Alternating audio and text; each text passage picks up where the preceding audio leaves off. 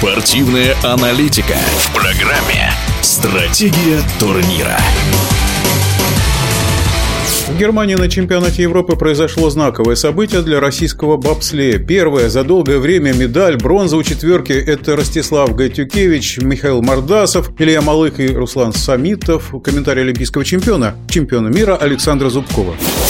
Мы всегда славились хорошим выступлением в четверках, чем в двойках после Олимпиады Сочи уже, к сожалению. И я очень рад за выступление наших ребят в лице пилота Ратислава Надюкевича и его команды, потому что последние медали, которые у нас были, это были с участием Александра Касьянова на чемпионате Европы. Это было в 2015 году. Победы на Кубке мира у Александра Касьянова были в 2017 году. Сейчас первая медаль. И, конечно, будем надеяться, что ребята достойно подготовятся к чемпионату мира. Это самый основной старт, который подводит итоги выступления нашего вида спорта в течение сезона.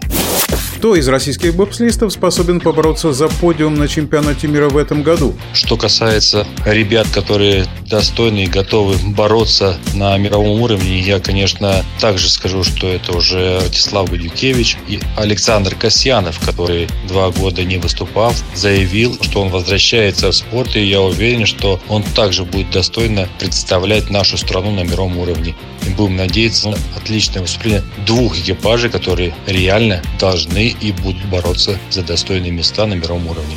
В нашем эфире был Александр Зубков. Кстати, в последний раз российские бобслеисты выигрывали медаль на чемпионате мира. Это было в Швейцарии в далеком 2013 году. Это было серебро Александра Зубкова, а также Дмитрия Труненкова, Алексея Негодайла и Максима Макроусова в четверке. Чемпионат мира по бобслею запланирован на начало февраля, опять же в Германии.